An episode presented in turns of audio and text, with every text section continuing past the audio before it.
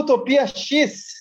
Esse é o podcast sobre os mutantes da Terra 616. Mas claro, seus integrantes são de origem da Terra 1218. Hoje, mais uma vez, estamos transmitindo diretamente do Extramundo para os ouvintes aí de todo o universo. E teremos é, uma vista privilegiada agora para os confrontos, porque eles finalmente começarão. Mas antes disso, sempre bom lembrar que estamos aqui com o objetivo de acompanhar vocês, ouvintes, na longa e complicada aí, leitura da história mutante. Então, além da atual fase de, de Krakoa, conforme ela vai saindo aqui publicada no Brasil no ano de 2021, estamos fazendo aí episódios sobre a era da segunda Gênesis, conhecida aqui por nós como era Claremont. A gente está fazendo sobre a era da Messias Mutante, conhecida por nós como as sagas dos anos 2000, e sobre os mutantes em outros universos para além do 616, né? Que, para nós, meros mortais, são os filmes e as séries de televisão dos X-Men. Se ainda não conferiram, botem aí para tocar a playlist de sua preferência ou até mesmo escutem todas elas no seu agregador de preferência, seja o Deezer, o Spotify, o Google Podcast, o Apple Podcast. E claro, a gente está até no Mojo Podcast. Esse é o, o nosso penúltimo episódio da saga X de Espada, a parte 4 de 5. E se você caiu aqui desavisado, volte aí para o nosso episódio 36 e segue ouvindo que eventualmente você vai chegar neste daqui. A saga X de Espada tem 22 capítulos originalmente, mas estamos acompanhando ali pelos 5 encadernados da Panini todos já estão na banca no momento da gravação do, do episódio. Então, se você quiser ir a, atrás do material, são os números 22, 23, 24, 25 e 26 da atual série da Panini, que começou a ser publicada no Brasil a partir do ano de 2020. Mas, no último episódio, nós fizemos uma pequena alteração, não sei se vocês se recordam. A última edição do volume 24 da Panini é Carrascos 14. Nós não falamos nesse, desse capítulo no episódio passado, porque a gente acreditou que Carrasco se encaixaria muito melhor neste episódio e fechamos o, o último episódio com a história de X-Men. Ou seja, hoje falaremos da edição 25 de X-Men da Panini, né, com a acréscimo de Carrascos 14, que foi publicada na edição 24. Mais precisamente, as histórias de hoje são Carrascos 14 e 15, Excalibur 14, Wolverine 7, X-Force 14 e Satânico 6. Meu nome é Caio e eu nunca me senti tão insultado na vida quanto lendo essas edições. Meu nome é Henrique e eu nunca sou do seu medo, Caio, nem condeno o seu ódio. Ambos mostram que seu coração é sábio, mas eu vim aqui para liquidá-los. eu me chamo Henrique ou indiferente hoje. Oi, é, aqui é a Letícia e, um, caras, eu nem me preparei de tanto que eu tô. Eu tive que reler esse negócio e eu a gente tava indo tão bem, falando tão bem, e aí do nada vem essas Olimpíadas do Faustão da Saturday Nine, cara. Você tá Ai, com raiva? Você fica com todo. raiva, Cara, sim.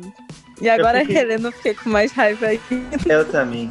Eu tava falando isso pro Henrique. Semana passada que eu reli, eu, eu fiquei com. Eu fiquei com ódio, meu coração palpitava, eu quase não conseguia terminar de, de reler essas edições.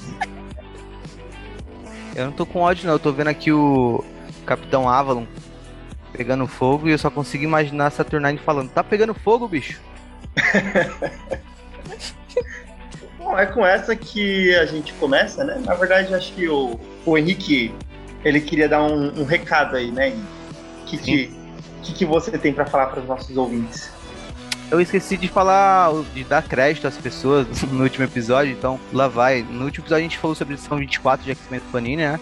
Uh, e a gente teve a edição 13 de Excalibur, roteirizada pela Tini Howard, com desenhos do RB Silva e cores de Nolan Woodard. A gente teve também a edição 13 de X-Men, roteiro do Jonathan Hickman e arte do Mahmoud Ashar, com as cores de Sunigo. A gente também teve X de Espada Êxtasis, de Jonathan Hickman e Tini Howard, com desenhos de Pepe Larraz e Mahmoud Ashar, cores de Marte Gracia. E a gente teve a edição 14 de X-Men, roteiro de Jonathan Hickman, arte também de Mahmoud Ashar, mas também do Lenny Francis Yu e as cores da Sunny Go. E já também para dar o crédito hoje das edições antes que eu esqueça. Arrascos 14, foi escrita pelo Jared Dugan e Benjamin Percy, com ilustrações do Stefano Caselli, uh, cores do Edgar Delgado. Ah, e aí, começando o encadernado 25, né, da Panini. Uh, que começa com Carrascos 15, roteiros também de Jared Dugan e Benjamin Percy, arte também do Stefano Caselli e cores do Edgar Delgado também. Depois na sequência a gente tem a gente vai ter Excalibur, roteiro de Tiny Howard, arte de Phil Noto, Wolverine 7, também é o Jared Dugan e o Benjamin Percy, uh, mas com ilustrações do Joshua Cassara e cores do Guru EFX, nome style. E aí depois tem X-Force edição 14, mesma coisa, e o encadernado 25 fecha com Satânicos, roteiro de Zeb Wells, ilustrações de Carmen Carneiro e cores de Dave Curiel. é isso. Esse era o recado. Bom, minha gata Ororo tá tão revoltada aqui que ela tá matando todo mundo. Ela com certeza ela acabou de olhar a capa dela dançando com a morte e aí ela saiu brava. Não, mas a capa é braba, cara. A capa é bonita. A capa ah, é linda. O conceito é até bonito. É. Sim. Pena que não é bem aproveitado. Vamos é. então para Carrascos 14 e 15, né?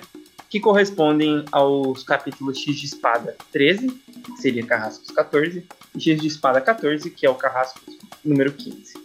Depois de uma noite de descanso, o dia seguinte começa com um banquete. Os adversários se conhecem e acompanhamos algumas reações como o interesse da morte em Tempestade e a curiosidade dos mutantes de Krakoa em relação à isca a Invencível. Ao final da história, Wolverine assassina Saturnine. Então, na edição seguinte, o Wolverine matou a Saturnine, só que aí a gente vê que na verdade isso não aconteceu, né? Eles estavam aproveitando o hype da série, né, do What If, e aí a Saturnine usou toda a sua magia para mostrar ao Wolverine o que aconteceria caso ele assassinasse a Majestica Universal. Os mutantes de Araco, sob o comando de aniquilação e sua horda de demônios, destruiriam tudo: a cidadela, Krakoa, a Terra.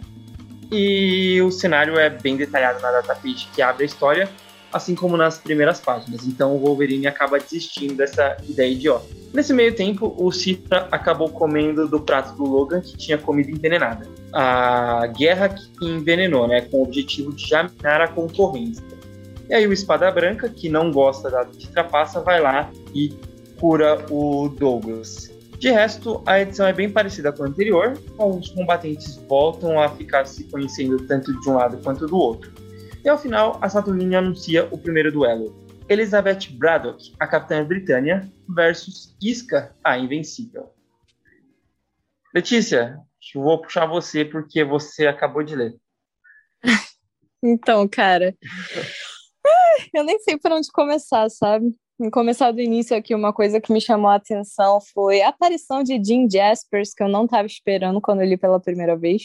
Nossa, e até ia, agora. Eu ia perguntar para você dele. Eu ia falar para você puxar um pouco de história do Jaspers, você que é bem mais familiarizada para que a gente que dá. Cara, eu achei uma escolha achei uma escolha aleatória, mas eu achei legal. Jim Jaspers, ele já foi, tipo, o primeiro-ministro, né, do Reino Unido, na Marvel. E, primeiramente, ele apareceu só como um cara, um político que odiava, tipo, super-heróis e tal, aquela coisa né? Clássica. Só que aí depois foi revelado que ele, na real, era um mutante que manipula a realidade, tá ligado? E aí já foi pra casa do caralho o negócio. Começou a, a desandar todas essas histórias assim. Ele apareceu com o Captain Britain, né? O, o Brian. Só que uma coisa que eu pensei quando eu vi isso é que eu achava que ele tinha morrido. Aí eu fui atrás, né, procurar. É, e ele realmente tinha, ele aparece aqui do nada, sabe? mas sem meio que explicação, mas isso eu acho super de boa, porque, tipo, ele manipula a realidade, então para falar que ele sobreviveu é, tipo, um passo só. Eu acho legal que ele faz parte da corte da Nine eu achei isso muito interessante. Foi a, um, a Fúria que tinha matado ele, não foi? Cara, eu não lembro. Eu, eu lembro dele ter aparecido... É porque ele tinha explodido, é só isso que eu lembro. Na Taim de Dinastia M, Sim. ele aparece. E ele comenta que a Fúria, ele na verdade está com um, um, dos canhões da Fúria, que aqui também aparece que tem várias Fúrias, mas tudo bem. Uhum. E ele está com um dos canhões e ele comenta que a criatura que matou ele usava um desse. Sim, a Blink. Ele é explodido pela Blink.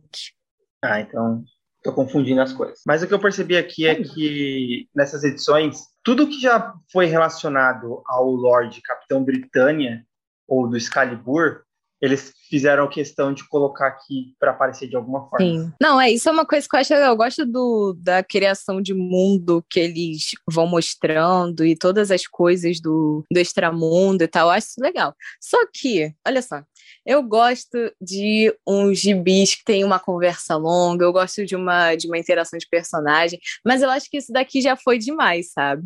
Porque tem muita coisa que é tão, tipo, sei lá, por que, que você está enrolando nisso? Eu acho que se tivesse sido algum outro escritor, ele teria feito essas, é, essas interações de personagem, além de serem mais rápidas, serem mais dinâmicas e, tipo assim, fazerem mais sentido. Porque eu acho que não precisava ficar tantas páginas assim desse pessoal conversando. Isso daqui poderia simplesmente ter sido uma revista só. Uhum. E aí eles foram lá, tipo assim, sabe? Basicamente enchendo a linguiça. Não que não tenha tido coisas legais, tipo é, eu gosto da, da Tempestade com o Cavaleiro Morte. Tem umas coisas da hora, assim, umas interações legais, mas, caraca, eu achei muito pra encher linguiça, sabe? Além da, além da arte já ser ruim, tipo, é, é chato falar isso, né? A, a, arte ser ruim. Mas tem vários momentos da arte que são bizarros, assim, tipo, os, os rostos são desenhados de forma bem bizarra aí, ó a magia, tipo, direto esquecem de colocar pupila nela e daqui a pouco ela aparece com pupila de novo.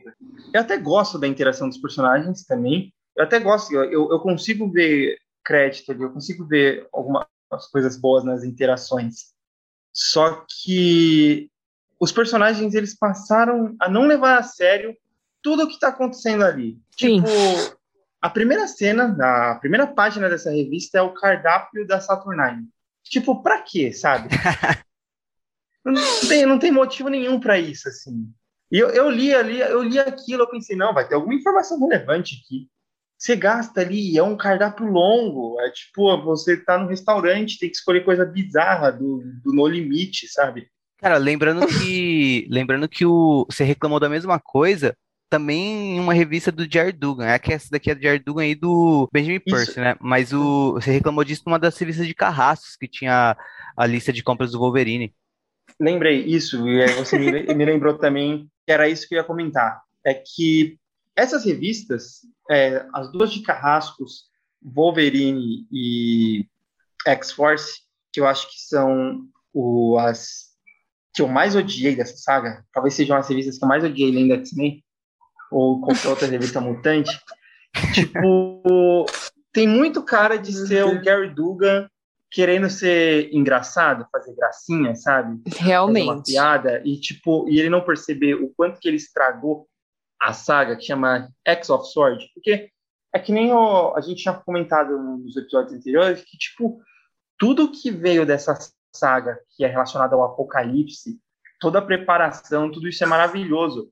Só que chega nessas edições e eles simplesmente destroem toda essa preparação. Sim. A, a, a revista ela abre com esse cardápio da Saturnine, tem a, a frase: comam do meu pão, bebam do meu vinho, antes de morrer, vamos comer. Tipo, caraca, vocês falam, nossa, todos esses personagens estão em perigo. Lembrando que eles fizeram questão de mostrar que quem morre no extramundo é, não volta. Então, todos esses personagens uhum. estão em perigo, você começa a se importar com eles. Só que aí, ao mesmo tempo, eles não estão se importando com esse perigo. O único que parece, de novo, parece que é só o único que tem noção da realidade que está vivendo é o Wolverine, que ele vai lá e tenta resolver da forma mais pura possível, que é matando a Saturnine, mas é Sim. uma das coisas que eu gosto, porque pelo menos ele está tentando fazer alguma coisa, ele está tentando evitar o Saturnine, ele sabe o perigo que está que tá acontecendo, e eu acredito que, eu não, eu não acho que o, o personagem fazer uma atitude burra transforma a, a história em ruim. Pelo contrário, é um dos pontos que eu gosto. É o Wolverine tentando matar Saturnine, e aí a gente vê toda aquela. Uh, o que acontece. Eles falam que a cidadela cai, eles invadem Krakoa, Krakoa não resiste, chama os outros heróis da Terra, vai lá, Quarteto Fantástico, Vingadores, não conseguem resistir, a Terra é dominada. Ponto. O Wolverine viu isso e depois ele contou para a Tempestade também tudo isso. Então, eles sabem que se eles perderem, a Terra cai. E eles não levam a sério isso. Então, se os próprios personagens não estão levando a sério, tipo, por que, que eu vou levar a sério? Só que aí eu, tipo, poderia pensar, ah, não vou levar a sério, então vou levar só como uma história leve, né? Uma história tranquila para eu ler e me divertir. Só que ao mesmo tempo, eles me fizeram me importar com essa história durante essa daqui, edição 14 e 15, durante 14 edições. Então eu só fico com raiva dessas edições. Você tá. Você tá. você tá tão irritado que você já tá segurando. Eu tô vendo que você tá se segurando pra uh, falar mal só dessas edições de Carrascos, mas ainda assim tá saindo um pouco pra. Calma, a gente vai falar de, de Wolverine e de X-Force também.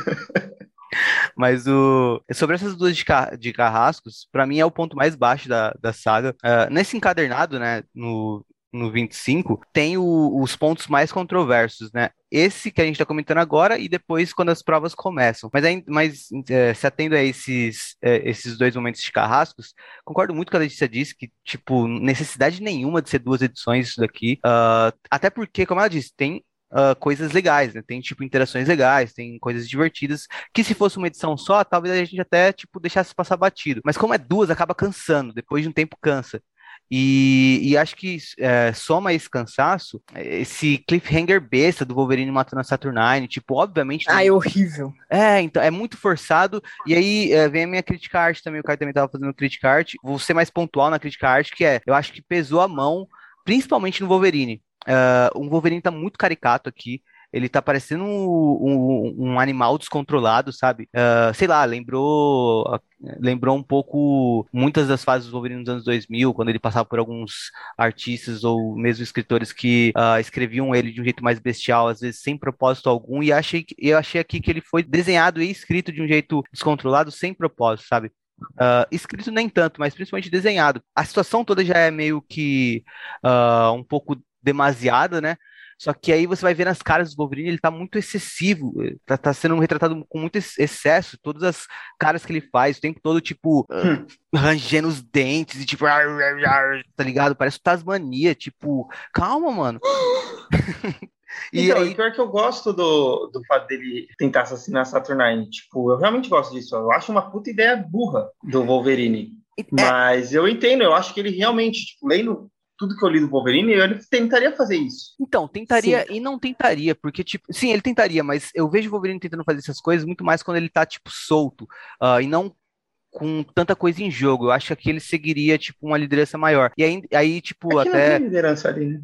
É, sim, mas até dá um mérito também, porque mostra que a Tempestade aprova o que ele vai fazer, né? Então, é. É, nesse sentido, foi, foi bacana essa questão. E outra coisa positiva quanto a isso dele matar a Saturnine é a questão da gente ver o que acontece se a Saturnine não tiver envolvida na parada. Uh, a gente vê como que as coisas que estão acontecendo do jeito que estão acontecendo são importantes de acontecerem. Uh, do contrário, sem essa intervenção dela, sem essa presença do extramundo na questão toda, a coisa se descontrolaria, os X-Men não conseguiriam lidar com a ameaça. É, é meio forçado a gente pensar nisso, mas uh, ainda assim, tipo, eu acho que poderia uh, trazer um peso bom para a história. Só que quando eu vejo a sequência, quando começam os duelos na sequência, eu penso, tipo, ah, isso foi desnecessário. Mostrar o que aconteceria caso a Saturnine não estivesse ali. Uh, foi desnecessário, tipo, é de novo trazer um peso muito grande à história para na sequência quebrar com uma coisa muito mais leve e bem humorada, numa tentativa aí de, de bom humor que o Caio parece não ter aprovado. Uh, para mim não encaixa muito bem essas questões, né? Então essas, essas duas essas duas edições, eu nem eu, eu, eu, eu vou brigar com o Caio hoje para defender as Olimpíadas do Faustão da Saturnine, mas o, esse, nessa questão aí eu concordo que, tipo, uh, ah, para mim foi o ponto mais baixo da saga, essas duas edições de Carrascos.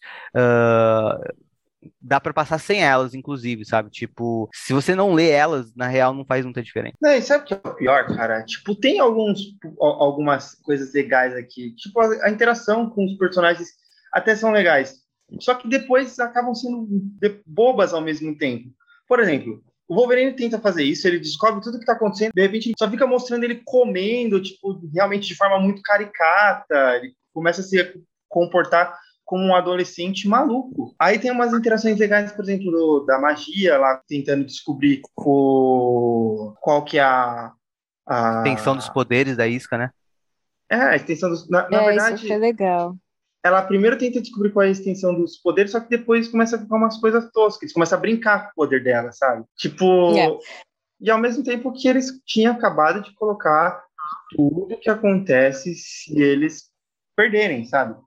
Eu acho que esse é o principal ponto que me incomoda mesmo, porque é uma disparidade de, de tons assim muito grande, não acaba não, não encaixando, não dá match o tom que estava a história com o tom que ela se tornou nesse exato momento aqui, que é um humor tosco. Eu acho que se tivesse só esse humor, se fosse só uma história desse, desse tipo de humor, eu me divertiria sem esse peso todo que eles estavam dando antes, sabe? Essa disparidade é muito bizarra, porque a gente começa, tipo assim, com toda aquela mega história do apocalipse, família dele, e sabe, é uma mitologia gigante criada, e aí você vem com, tipo, dois capítulos de um jantar poderia ter sido um capítulo só. E é completamente. Uma coisa que eu fico muito bolada às vezes é que eu gosto muito, como eu falei, eu gosto muito de interações de personagem, eu acho muito mais legal que lutinha. Porém, isso daqui eu acho que não foi feito direito, porque várias delas duram assim páginas que poderiam ser tipo, sei lá, duas páginas. E se você estivesse escrevendo.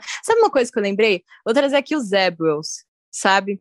É o que escreve Hellions aí, se, a, se o ouvinte não tiver familiarizado. Porque ele faz interações de personagem muito, muito bem feita.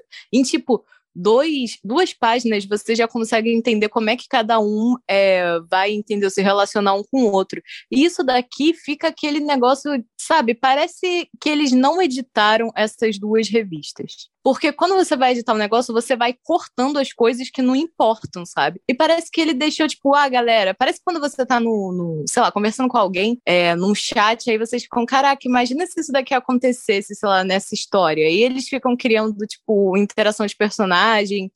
E, ah, eu acho que, sei lá, a, a Iliana e a Isca iam agir, tipo, desse jeito. E aí ele gostou tanto desses, desses pequenos fragmentozinhos que eles foram criando, que eles deixaram isso tudo na história. Mas é tudo, sabe, a troco de nada, entendeu? Eles poderiam ter usado isso muito bem, essa ideia de você colocar todo mundo junto, para eles meio que confraternizarem antes da luta. Porque você pode fazer um trabalho ali muito bom de arrumar todos eles, sabe? Principalmente porque tem um bilhão de personagens novos aqui. Mas eles não fazem isso. Que me deixa muito doida. Ah, uma coisa que eu queria colocar aqui também é que o Wolverine foi o único que realmente virou pro Brian e falou: Cara, ah. porra, pelo amor de Deus, né? A mulher parte. só quer é, porra, Saturday Nine só quer dar para você. Se você ficasse com ela durante, sei lá, dois meses no mínimo, provavelmente essa merda aqui não teria que acontecer desse jeito, sabe? Agora o Brian é o cara mais certo da Terra, o que eu acho hilário, hilário. Porque assim, eu sei que o Brian tá tentando mudar e tal, mas nossa, eu acho muito, muito, muito forçado que pelo bem do universo ele não faria isso de novo. Como se fosse uma coisa assim terrível você ficar com a Saturday Nine durante um tempo, sabe? Ele não ia matar a Mega nem nada, só ia ficar um tempo com a Saturn Nine de novo. Já traiu a Mega a troco de porra nenhuma. Não vai fazer de novo agora para salvar o universo, sabe? Ai, gente, pelo amor de Deus. O Brian me dá muita raiva muitas vezes, cara. É impressionante como ele sempre erra em tudo. Caraca! Meu Deus, é, tá isso me deixa muito. De nada, né? É só porque exato, talvez, exato. acho que o, o ator o ator que faz o Brian, ele assina um papel que tudo que tiver Excalibur, ele tem que aparecer, né? É, dá pra gente entender que a Saturnine gente... levou ele pra, pra, pra confusão toda por conta do que ela queria e pronto e acabou, né? Porque é o mais aleatório mesmo. Sim, sim. Eu entendo, tipo, o lance é que tem muita gente que fica falando, tipo, ah, não gosta, tipo, da motivação da Saturn Nine. Eu acho até que ela faz sentido, porque quando você tem todo esse poder infinito, você não tem mais o que fazer com a sua vida, entendeu? Então acho que faz sentido ela, sei lá, ah, galera, tô entediada, vou fazer uma Olimpíadas do Faustão aqui com esses seres mega poderosos. Eu acho que faz sentido ela fazer isso porque essa gente imortal não tem mais o que fazer da vida, sabe? Eu acho que faz sentido também o lance que ela quer desde sempre é o, é o Brian, por algum motivo, porque tem tanta gente muito melhor, sabe? Mas eu acho que ela fica naquela de tipo, ah, ela quer o que ela não pode ter, entendeu? Hum. Acho ok. Só que Cara, o Brian, cara, ele não tá se sacrificando pelo time, sabe? Ele não tá levando isso muito a sério, não. Ele tá tipo, ah, Sarah Nine vai destruir todo mundo, mas assim, que isso, eu sou um cara novo, não vou trair minha mulher e tal. Gente, pelo amor de Deus, Sua Brian. vai morrer, Caraca. cara.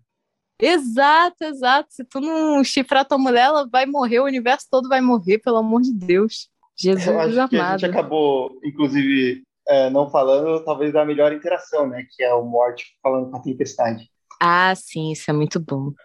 Ele é meio que admirando ela. Isso me lembrou, isso me lembrou muito a época do Claremont, assim, que o Claremont sempre sim. escrevia as histórias que era um vilão, ele tentava atacar os X-Men e de repente ele via a Tempestade e fala, não, vou me apaixonar. E era tipo, muito isso. O Drácula se apaixonou pela Tempestade, tentou casar com ela. O Doutor Destino tentou casar com ela. Tipo, isso é Sim. Não, isso realmente foi uma das melhores interações. Que o Morte estava falando: ah, cara, X-Men morre toda hora. Ele falou: todos seus amigos aí já morreram e voltaram, menos você. Aí ela fala: não, mas eu sempre estive, como é que é o nome? Dançando com a morte. É que ela faz isso literalmente. Eu achei isso muito interessante. Eu gostei da, da, da tempestade aqui, sabe? Porque às vezes eu É. acho que eles não sabem o que fazer com ela. E eu gosto desses momentos em que eles realmente usam a personagem. Eu, também fico gosto muito da também. Isca. Eu É, achei ela sensacional. Tempestade? Sim, cara. Não me deixa muito bolado. Porque ela ficou, tipo assim, basicamente anos sem, sem fazer nada, o que é muito louco quando você para pra pensar que a Tempestade é literalmente a personagem principal, basicamente, da era do Claremont. E aí depois ela ficou, tipo, anos e anos e anos não sendo utilizada do jeito que ela deveria, sabe? Porque ela é uma personagem muito boa, mas parece que as pessoas não sabem como usar ela. Eu acho que nessa era eles estão realmente voltando a dar a importância que ela realmente tem, deveria ter, entendeu? Mas é isso. Outra cena que eu, que eu gostei, que eu tava comentando aqui no off, é quando a guerra tenta envenenar o Wolverine, só que aí depois acaba envenenando o, o Cifra, né? E aí só vira pro Apocalipse, olhando pra cara da Gênesis e falando: Porra, trabalho bom que tu fez com as crianças, hein? Que educação maravilhosa. Aí ela, tipo, é, foi o que deu. É, e- é, ele meio que fala, tipo, é, fez um bom trabalho. É, bom trabalho com as crianças. É, hein? É isso que é, que é foda, tipo, dessa edição, porque, por exemplo, dessa. É, é muita coisa acontecendo ao mesmo tempo e tem coisas boas, só que as coisas ruins são muito ruins, assim. Sim. Por exemplo, o Espada Branca chegando lá e falando, não, eu não, não compactuo com isso, assim, e ele vai e ressuscita o Cifra. E ninguém do time deles levanta um A pra falar pro Espada Branca, tipo, não, não faz isso. Tipo, eles morrem de medo dele, sabe? Eu acho, tipo, legal ele ser um cara, tipo, honrado ir lá e falar, não, eu mato pela espada, não me envenenando. E, tipo, ninguém, tipo, a- a- mostra como ninguém peitou ele, mostra o quanto que eles têm medo dele, né? Sim. Então, isso é legal. Só que aí corta pra isso, o Cifra levanta e já tá ali brincando com os poderes da, da isca invencível. Deixa eu falar uma coisa aqui também, que eu, que eu senti muito nessa edição, que é quando é uma revista dos X-Men e os autores gostam muito de enfatizar que o Wolverine é o ser mais poderoso do universo. Né? Porque tem muito disso nessa edição, que eles ficam tipo, caraca, de toda essa galera, Que tem um nenhum, né? Ômega aí. Eles É. ficam, não, porque o Wolverine é a maior ameaça que a gente tem. Eu fico, é mesmo. O Wolverine né? é a maior ameaça que tu tem. A magia, Deus, né, cara? a magia pode invocar demônio do limbo, a tempestade tacar raio do céu. Pois é, cara, eu fiquei, pelo amor de Deus, cara. Porque, assim, eu entendo que o Duggan. O Duggan já falou várias vezes que ele é, tipo, muito fã do Wolverine. O Percy nem se fala, né? Ele escreve o personagem. Mas, caraca, eles exageraram muito. Eu, eu não gosto quando isso acontece, cara. Eu gosto do Wolverine, gosto do Logan. Admiro muito o trabalho dele, mas, assim. Eu acho muito doido toda vez que tem esses personagens, sabe? E aí o pessoal fica enfatizando toda hora, não, porque o Wolverine é pica. Tentaram envenenar o Wolverine nesse jantar, cara. Entendeu? É muita loucura pra mim. O fator Eu de acho- dele é dar conta. né? Eles não tinham pegado o briefing tão bem do Wolverine.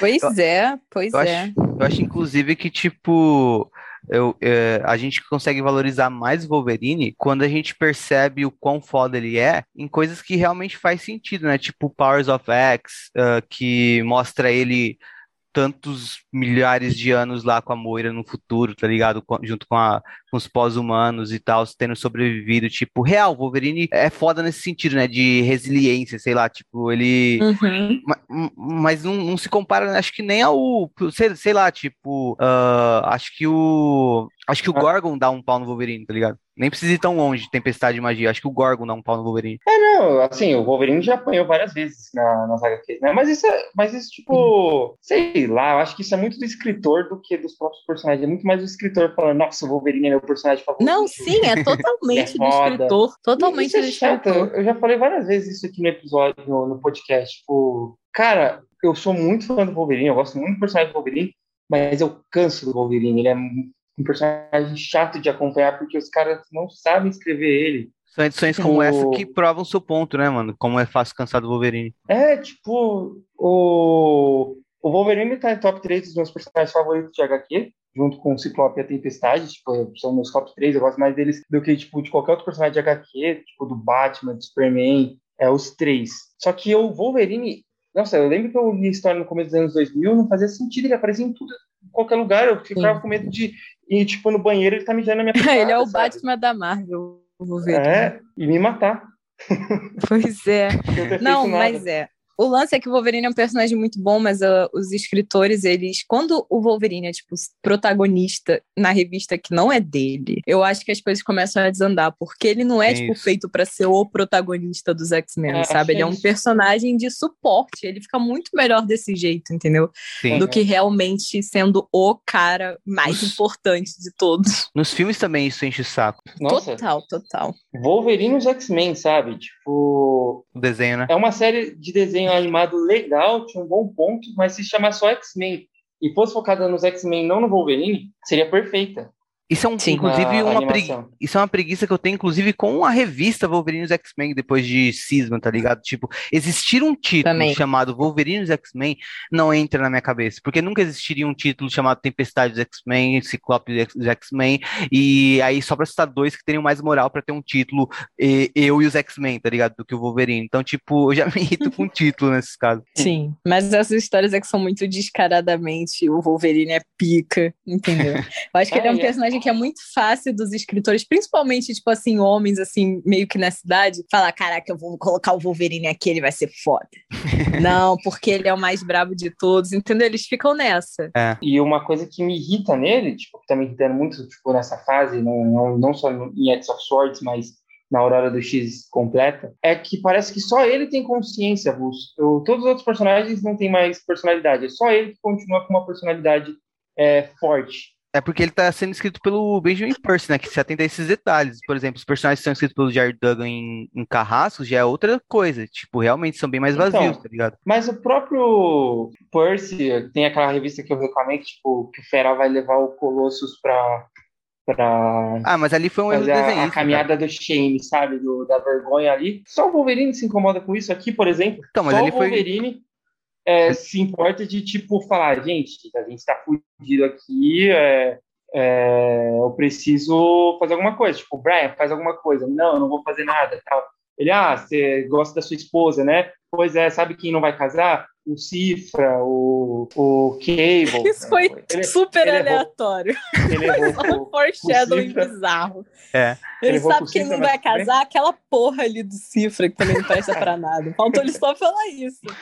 Foi tipo, pensado. O Cifra, o Cable, tipo, eles não vão, eles não vão casar, por quê? Porque você não quer... Mas só, só ele tá tentando, tipo, mudar o rumo da história. Todos os outros estão, pô, mó da hora aqui, vamos, vamos comer. Caraca, tá chegando um porco maluco aí, assado, vamos comer o porco. Todos os personagens. O pessoal já viram... desistiu. É, eles viram, tipo, é, objetos pra história, sabe? E o é, Wolverine é, é mas eu acho que, que Por mais que eu não concorde, eu achei ele burro, tipo, de ir lá matar Saturno e tal. Mas se todos, se, eles, se os outros personagens tivessem é, sendo escritos, tipo, o Brian falando, não, o que, que a gente pode fazer? Eu vou, vou matar ela. O Brian falar, não, não dá pra você matar ela, né? Eu conheço ela, vai, vai ser impossível matar ela, sabe? Um, um, um, exemplo tosco que poderia rolar uma interação se todo mundo tivesse preocupado com a situação do que tá rolando ali. Eu acho que isso é muito um problema do Duggan que ele tem muitas vezes, cara. Tipo, realmente, eu acho que isso é um negócio que ele especificamente tem demais. Tipo, tipo assim, pensar só em um personagem por revista, ou é. dois, assim, o resto fica, tipo, meio que a deriva do plot. Ele faz isso muito, cara, muito em, em Carrascos e Marauders. Ele faz sim. isso demais, demais. E eu nem acho que os que ele dá real foco, acho que o único personagem que ele acertou bastante foi o Cable, mas até aí também é o Kid Cable, né? Não tinha muita profundidade também para dar. Uh, não era algo tão complexo de se trabalhar, mas eu acho até que ele erra em carrascos em personagens tipo que eu até acho que são melhores desenvolvidos que outros, por exemplo, a Emma Frost e a Kate Pride, para mim, são as personagens mais bem desenvolvidos em Carrascos, mas ainda assim, eu não acho que são bem desenvolvidos o suficiente. Eu ainda acho que tinha muito Também mais acho. coisa para ser trabalhada com a Kate, muito mais coisa para ser trabalhada com a Emma, que não acontece em Carrascos, sabe? Então, tipo, acho que mesmo nos que ele dá enfoque, ele ainda tem essa. Uh, ele não tem tanto o, o, uma habilidade para aprofundar no, na psique dos personagens, sei lá, na personalidade Nossa, deles. é total isso. Ele fica, tipo, num nível mais da superfície, sabe? Às É. vezes, é, Carrascos parece pra mim só um gibi da Emma Frost sendo assim, uma girl boss, ela é foda, olha como ela faz tudo. E eles não colocam, ele não coloca a profundidade que a personagem da Emma Frost tem, sabe? É muito diferente você ver alguma história em que alguém que se preocupa com isso escreveu a Emma Frost. Tipo, até a Lia Williams, sabe? Eu acho que a Lia Williams escreve uma boa Emma Frost, por exemplo. Pra não humilhar o cara e falar, tipo, do Morrison, que eu acho já sacanagem comparar com o Morrison, cara. Não, pode pegar uma Mas- frase do Whedon, sabe? Tipo, Até ela, tipo, eu não gosto do, pers- do jeito que o Joss Whedon escreve mulheres em geral em X-Men demais. Só que Ou até ele, né? tipo, faz melhor. É, é bizarro, cara, como ele não leva isso em consideração. Até o Bendis, eu acho que fez uma Emma Frost melhor do que ele, sabe?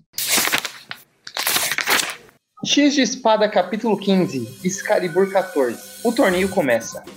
E ele abre com a Capitã Britânia num duelo de espadas contra Isca, a Invencível ou a Imbatível. Como seu nome já revelou, a Isca, ela vence. Mas a forma que ela vence é, claro, bem esquisita, né? Com um golpe de espada, ela acerta a espada da Betsy e quebra ela. Quebra a, não só a espada, como quebra a Betsy, literalmente. Um caco de vidro, né? E e aí a gente tem agora o placar: Krakoa 0, Araco 1. E aí o segundo duelo é anunciado: Cifra, o nosso grande amigo, versus Bei, a lua sangrenta. Mas ao invés deles se prepararem para a batalha, as sacerdotisas da Saturnine as preparam para um casamento. Que casamento? O deles. Sim, os dois vão casar para a surpresa deles e de todo mundo. A minha, principalmente, esse casam e cada um leva um ponto para o seu time. E aí vira uma bagunça, né? Krakoa fica com um ponto, Araco dois. Acho que é importante falar que também os poderes da Bey, né? Uma guerreira que nunca disse uma palavra sequer em seus primeiros 50 anos de vida. E aí ela um dia resolveu que falaria, né? E com o som da sua voz, uma montanha acabou demolida. O som da sua voz é chamado de nota fatídica. Ela é útil em combate, que a gente tem uma montanha aí para testar, mas também ela tem outras particularidades. A voz da Bey, ela busca ser compreendida e funciona de forma semicíclica. Então qualquer pessoa pode entender sua voz, menos o Cifra, que é um mutante que tem o poder de entender qualquer língua. Outra coisa importante também dessa edição é que a Jubileu tenta atacar essa Saturnine, surgindo de repente na cidadela com fogo, né, o seu bebê dragão, e não deu muito certo agora que a Saturnine tem um dragão de estimação, né? Ela vai lá e manipula o, o, o né? Até tinha esquecido que a, a Jubileu estava próximo da cidadela, isso a gente vê nas edições de X de espada de Excalibur. Bom, enfim, uh, a gente vai falar agora dos primeiros duelos e dessa a edição de Excalibur de forma geral, né? O que a gente achou dela. Mas principalmente a gente vai falar dessa subversão de expectativas criadas, né? Por mais que a gente já, já tenha falado um pouco da disparidade de, de tons, eu acho que aqui a gente chega na subversão de expectativa. Porque todo mundo estava esperando um duelo de espadas e não é só um duelo de espadas. Por mais que primeiro seja espada, depois temos um casamento, né? E aí são duelos aleatórios insanos, né? O que vocês acharam disso, principalmente quando vocês deram a, a primeira vez? E depois a gente fala dos, dos, confrontos mais específicos quando vierem eles, né? Vamos falar primeiro dessas duas edições aqui. O que vocês acharam? É, eu odeio essa revista. Não, eu tava, duelos. O tempo inteiro que você estava falando, meu coração tava pesado para falar que eu odeio essa revista. Eu, eu odeio essa revista ele. demais. Eu, eu odeio ele cara. disparado de raiva. Dava pra ver porque eu tava. Você foi falando, aí eu, ah, ok. Tu mencionou essa porra desse casamento. Eu fiquei, caralho, eu odeio essa revista demais. Eu odeio essa revista. Eu acho que eu odeio mais do que as que a gente acabou de comentar, porque as que a gente acabou de, de comentar, elas não têm nenhum tipo de peso na história. Porque se elas não existissem, não ia mudar nada. Mas nessa daqui, já vem o Jonathan Hickman casamenteiro de novo. Porque até hoje, eu já falei isso nesse podcast, que eu não gosto do casamento do Sam. Eu acho horrível que ele casou ele. Eu não gosto quando eu. Tipo assim, eu amo história de casamento, cara. Eu adoro. Só que eu acho que muitas vezes ela acaba ferrando o personagem porque você tem que juntar eles e pra desjuntar já fica ruim. E eu odeio essa história. Caraca, peraí. Eu odeio essa história, cara. Ela causa um dano, entendeu? Sabe? Porque é a mesma coisa que. Eu, só que isso é um exemplo mega extremo. Tem é, The Draco, né? Draco, que é uma das piores coisas que já aconteceram nos X-Men. Só que eu acho que tem histórias que tecnicamente são piores do que essa, sabe? Mais mal escritas. Só que essa é a pior porque ela tem consequências até hoje, essa merda. Até hoje não se desvencilharam disso. É a mesma coisa dessa daqui, só que uma, uma versão menor, né? Porque acaba que a gente vai ter que aturar essa porra desse casamento, entendeu? Que, sabe? É tipo uma versão falida da Big Barda e do Mr. Miracle. Só que, tipo, eles dois, a gente entende porque a gente vai vendo o relacionamento deles. Esses daqui não, é do nada, a gente vai pegar esse esse cara, o, o Cypher, e do nada a gente vai casar ele com essa mulher aleatória, entendeu? Eu acho que eles pensaram muito, caraca, olha só que legal essa dinâmica, né? Que nem eu falei, meio Big Barda, meio Mr. Miracle, e ele, tipo assim, ela é a única pessoa que ele não consegue entender e tal, mas eu odiei, eu odiei, cara. Primeiro, isso daqui deixou o Warlock triste. Eu acho que deixar o Warlock triste é de um mau caratismo tremendo, cara. Eu não consigo entender. Eu odeio esse negócio, eu odeio. Eu ainda fiquei tipo, caraca, ok, eu acho legal não ser só um duelo de espadas, mas esse eu não entendi. Foi a troco de nada, foi porque a Sarah Nine tava de sacanagem, cara. Parece que ela ouviu o Wolverine comentando que o Cifra não ia casar. Exatamente. Falou, né? Quanto à história, eu acho essa daqui bem fraquinha, né? Uma, é, uma história de Excalibur, é escrita pela Tini Howard e tal, mas uh, até vocês podem pensar, pô, a Letícia tá xingando o Hickman, é escrita pela Tini Howard, certeza que isso foi ideia do Hickman. Eu fico com muita impressão de que foi ideia do Certeza absoluta. Sabe por quê? Porque a Tini Howard falou que foi ideia dele mesmo. Foi? então pronto. Eu sei que foi. Ele, inclusive, mencionou, ah, eu queria uma coisa meio Big Barda, meio Mr. Miracle, no cu dele que é. Desculpa, Jonathan Hickman, desculpa. Mas eu levo isso muito a sério. Primeiro porque eu acho a Big Barda e Mr. Miracle muito fodas. Tipo, eles são dois meus personagens preferidos ever também. Mas isso daqui foi a troco de nada. O Jonathan Hickman já mencionei aqui que eu acho que ele é um romântico, né? Porque todas as histórias dele envolvem, assim, esse negócio de casamento, de casal e tal, nos X-Men, pelo menos. Eu acho isso muito legal. Só que para de casar essa gente dos Novos Mutantes, cara, pelo amor de Deus. sabe, com pessoas aleatórias. Dá pra ver que eu até hoje, eu tô, eu me sinto muito Roberto da Costa, que nunca é, aceitou o casamento do Sam, e agora eu tô tendo que não aceitar também o casamento do Cifra, cara. É horrível, é horrível. Horrível. Só pra também dar o meu pitaco sobre isso, eu não curti muito a ideia de casar os dois também. Uh, de casar o Cifra tipo, deixa o Cifra, tá ligado? Ele tava tendo uma, uma relevância tão grande nessa fase atual, e aí colocar esse, essa camada de casamento para ele, tipo, acho que mais atrapalha até questão toda com Krakoa, tá ligado? Tipo, por mim ele poderia continuar um personagem mais low profile ali, uh, com sua grande importância Sim. e tudo mais. E, e, também aí, refletindo também como eu me senti quando eu li pela primeira vez, eu pensei, putz, isso é uma brincadeira, né? Tipo, real, que eles vão seguir casados e tal. Então, tipo, spoilers, sim, isso é um casamento real oficial, eles estão casados até hoje. Ai, não é brincadeira, não. Porque eu fiquei em dúvida. Eu né? espero né? tipo, muito, é eu espero oficial? muito que isso dê merda. Eu espero muito que, sei lá, um dia ela acorde e tente matar ele enquanto ele tá dormindo. Aí ele fica tipo, é, caras, eu acho que eu vou ter que pedir o divórcio. Porque o Orlock não gosta dessa mulher. Se o Orlock não gosta, eu já não, não, não confio, cara. Eu, eu coisa muito julgamento do Orlock, cara. Nossa, que ódio, cara. Caralho.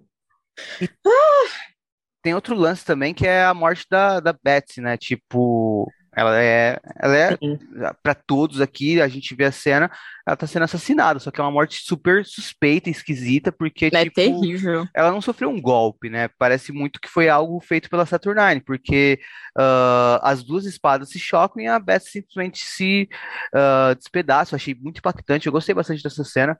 E a Saturnine chega uhum. logo em seguida e pisar né, em cima dela, parecia muito uma questão de vingança da Saturnine. A reação do, do Brian também mostra que ele entendeu da mesma forma. Então, tipo, tudo isso achei bem bacana. Eu achei que faltou só, tipo, mostrar também um pouco o pesar pelo lado dos mutantes. Eu acho que isso deve Concordo, incomodar o Caio. Faltou o Wolverine olhar pro, pro Brian e falar, e aí, olha que você não fez 11 anos. É foda. Né? Olha aí, matou tua irmã, porra. Exato. Era só tu irmã. ter ficado com a mulher que isso daqui não ia acontecer. E até, tipo, é descompassado quando a gente vê, sei lá, uh, essa cena, uma personagem morrendo, e aí no final tem um casamento, tá todo mundo, tipo, alto astral, brindando ao Nossa. casal sendo formado. Então, tipo, uh, é uma edição, tipo, meio bizarra mesmo. A, a, segunda vez que você, eu acho que você. Por isso que eu tava comentando com a Letícia, tipo, ela também teve o mesmo sentimento. Você fica com mais raiva, porque a primeira vez que você lê, você não tá entendendo. Sim. Você vê lá, luta de espada, beleza, tem a primeira luta, e ok. Aí você tem. A, acabou de morrer uma personagem, que a gente acha que morreu até então. O, a gente não vê a reação, a gente não vê. É, até tem, né? Pra, ser justo, até tem os personagens tipo, caralho, deu merda ali, né? Tipo, a Betsy morreu, será que ela morreu? O que, tá acontecendo? E aí, de repente, o, o pessoal fala, ah, a Saturnine fala, próximo duelo vai ser o Cifra contra a Bey. E aí já pegam o Cifra, levam, e as pessoas falam, a, a Tempestade, acho que ela fala, a gente acabou de perder a Betsy e já vai perder o pobre do Cifra, tipo...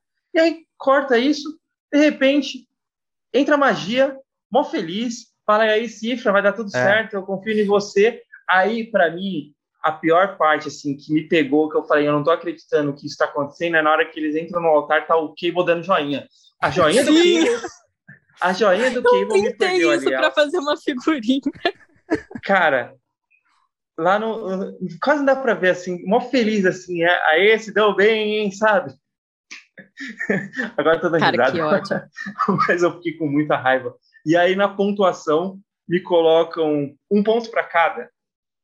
Isso eu fiquei com mais raiva ainda. Porque, assim, é, eu já falei várias vezes aqui no Utopia X também, é, principalmente no começo do Utopia, é, quando a gente fez aqui o podcast, eu tinha comentado que eu não ligo para a história de ações. Eu gosto das histórias que elas fazem uma pausa para respirar para aprofundar mais os personagens. Eu amo isso, assim. Então, o meu também. problema não é não ter ação. É, a mesma coisa que você comentou, Letícia. Tipo, o meu problema também não é não ter ação. Eu não ligo, tipo, para não ser um duelo de espadas, sabe? O problema é que o que passa a acontecer é que a história, ela deixa de se levar a sério de uma forma que ela já se levou muito a sério. Não dá mais para você chegar aqui e falar, ah, não, deixa para lá tudo isso que vocês é, leram que a gente só vai agora te divertir, sabe? Você já está com um peso muito grande, são 14 edições, gente, tipo, 15, né? Essa daqui é 16. É, são 15 edições que eles deram um peso gigantesco para a história para não se levar a sério depois. E aí você, quando você está lendo, você está lendo alguma coisa, você geralmente que você gosta, você acaba comprando a ideia do negócio. Você está comprando, você está lendo um negócio para se divertir, você vai se divertir, assim. É, só que você está lendo um negócio que ele te deixa apreensivo. Não tem como você não se despertar curiosidade, você que gosta de X-Men, já leu X-Men durante muito tempo, ou leu qualquer outra coisa relacionada aos mutantes, não tem como você não sentir curiosidade por tudo que está acontecendo ali no Apocalipse, sabe? A possível invasão de Krakoa, é, o que, que vai acontecer com esses personagens ali. Pô, eu gosto pra caramba de, da Tempestade, do Wolverine, do, da, da magia também, e do Cifra, assim. O, o Gorgon é aquele personagem que, que levam que você sabe que vão acabar matando ele. O Apocalipse é, é o personagem central da história, ele some aqui. Ele simplesmente some.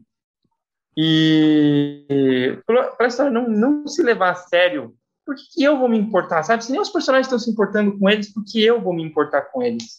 Cara, um, um, um lance também dessa edição é que o. Uh, aqui, puxando até um negócio que a gente falou, né, de que duas edições para Carrascos foi edição demais, e, e, ela até mencionou questão de edição também, é, quer dizer, assim, uh, que na edição a gente tende a cortar excessos, né? A edição dessa saga foi muito o oposto disso, né? Foi, tipo, colocar, colocar os excessos, ou até, tipo, incentivar os excessos a aparecerem mais e mais. Então, tipo, duas edições de Carrascos uh, ah, para aquele jantar e tudo mais, eu acho que poderia ter sido uma edição só, e aí sim com a arte do Fionoto. A arte do Fionoto eu acho muito, tipo, estática, tá ligado? Não tem muito dinamismo. Uh, essa cena da Betsy uh, na, no duelo contra a Isca, uh, eu, eu, eu, nem, nem é uma questão de falar que tá ruim, assim, mas eu acho que o Finoto funcionaria muito mais pra cena de jantar, tá ligado? Pra cena do, do banquete lá Sim. e tal. E um artista mais dinâmico aqui uh, poderia fazer toda a diferença, até para essa edição ficar melhor.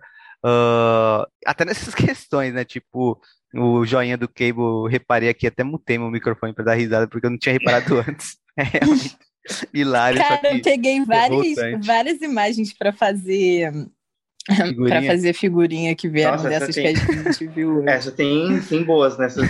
essa tem boas. Mas eu acho, eu acho a arte, a escolha do artista não tão apropriada para para edição, né? E eu acho que o que mais faltou na questão de argumento aqui, nessas três edições que a gente comentou aqui, foi a tensão, sabe? Tipo, a tensão que vinha sendo uma coisa muito bem trabalhada no, na primeira parte da saga, uh, até a conversa do Apocalipse com a Gênesis, quando a gente terminou no episódio passado, é, ela é meio que abandonada, sabe? É muito mal trabalhada a tensão nos, nas duas edições de Carrascos, e aqui também ela é muito mal trabalhada, principalmente por conta de dessa cena da Betsy morrendo e praticamente todo mundo, tipo, tá bom, jogo que segue, tá ligado? Não, tipo, porra, agora fudeu, tá ligado? A gente tá com um a menos pra complicar mais ainda as coisas, tá ligado?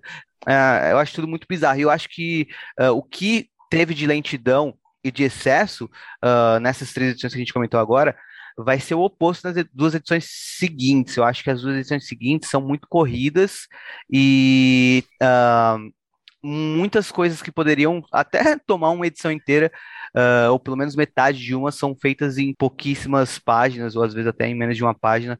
Então, eu acho que foi. É, tem um desequilíbrio muito grande, principalmente nesse encadernado que a gente está falando hoje sobre uh, nessa saga, né? Acho que é, é, é bem desequilibrada. Agora, quanto à subversão, Uh, eu vou falar melhor o que eu acho da subversão quando a gente estiver falando das outras, das outras duas histórias, porque acho que lá que ela tá mais forte. Mas quando, mas aí falando da minha experiência de leitura dessa edição, quando eu vi que os duelos seriam coisas insanas, quando teve o lance do casamento, e até mesmo um pouquinho o lance da, da, da, da Betsy perdendo para Isca de um jeito bem bizarro, eu falei, tipo, ah, ok, não vai ser briga de espadas, não vai ser o que eu tava esperando, vai ser uma coisa diferente. E eu admito que eu reagi com estranhamento aqui, mas eu continuei dando, dando uma chance para a saga. Eu falei, não, ok, vamos ver o que, que vai ser na sequência. Esse capítulo da saga eu não gostei, mas uh, eu não estou me incomodando tanto assim com esse, com esse aspecto de que as batalhas vão ser uh, insanas e às vezes nem vão ser batalhas. Uh, vamos ver como, como que isso vai ser. E eu acho que o, o, o, muito se disse sobre tipo esse lance da, da insanidade. Eu acho que também vale a pena a gente falar hoje sobre como que não é nem só a questão de ser insano, que acho que o Caio até mencionou isso agora há pouco. Não é nem ser a questão de serem provas aleatórias só e não serem lutas no lugar dessas provas que incomoda muita gente lendo essa saga. Eu acho que é o lance de como essas, esses duelos aleatórios são trabalhados, são entregues ao leitor. E eu acho que isso, é, acho que tá aí o problema maior do que em necessariamente não serem duelos de espada de fato, é, tá ligado? E assim, eu acrescentaria que, para mim, eu, eu concordo com você, e só que para mim incomoda, não porque não é um duelo de espada, porque poderia ser exatamente essas provas, para mim. Eu não ligaria, sério, exceto o casamento. Mas. Sim. É, poderia ser exatamente aquelas provas, desde que os personagens levassem isso a sério. E nos próximos capítulos que eu, que eu vou falar agora, tem certos momentos que os personagens estão se divertindo, o desenhista faz eles sorrindo, tipo, tá mó tranquilão, sabe? E isso me incomoda mais. Eu não ligo, tipo, por ser essas provas. O problema é que os personagens, eles simplesmente deixam de se importar, deixa de ter a, atenção que você falou. No, você... Meu microfone até caiu. Você tá em, você tá vendo um negócio que você tá tenso, você tá se importando com, com, com esses personagens e eles não estão se importando com eles mesmos, sabe? Então é, é isso que, que você comentou. Eu aceitaria essas provas, eu não ligaria por essa subversão, desde que os personagens se levassem a sério, desde que os autores continuassem com o mesmo tom, sabe?